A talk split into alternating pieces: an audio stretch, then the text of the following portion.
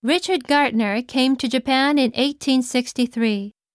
He started growing several kinds of fruits, such as apples, cherries, and grapes, on a farm in Hokkaido. Later, he had trouble with the Meiji government and went back to his country in 1870.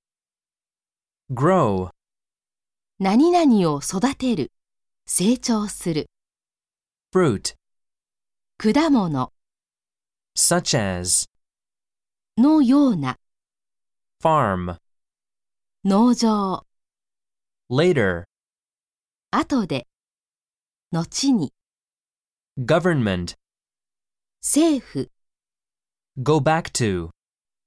に帰る。